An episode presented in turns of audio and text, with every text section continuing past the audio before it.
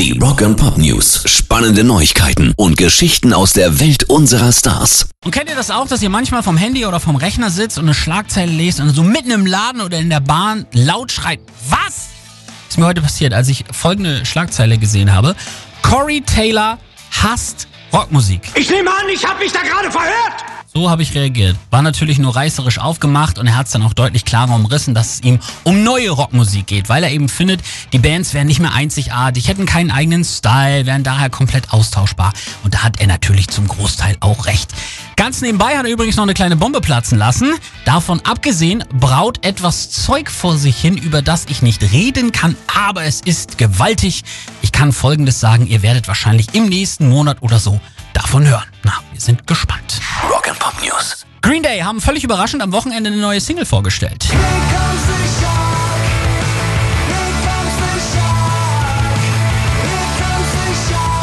Ihr könnt euch denken, wie sie heißt. Here Comes the Shark spielten sie während des NHL-Spiels zwischen den Colorado Avalanche und den Vegas Golden Knights.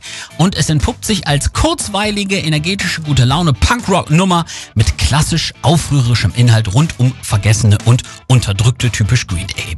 Sie haben schon länger eine Partnerschaft übrigens mit der NHL und wollten auch erstmal gar nicht verraten, ob das eine Standalone-Single oder aber der Vorreiter auf ein neues Album ist. Ein Musikvideo gibt's auch schon, wo eine Musikerin Punk-Stretching zu dem Song macht. Gönnen wir uns natürlich direkt brandneu. Hier sind Green Day, hier ist Here Comes the Shock.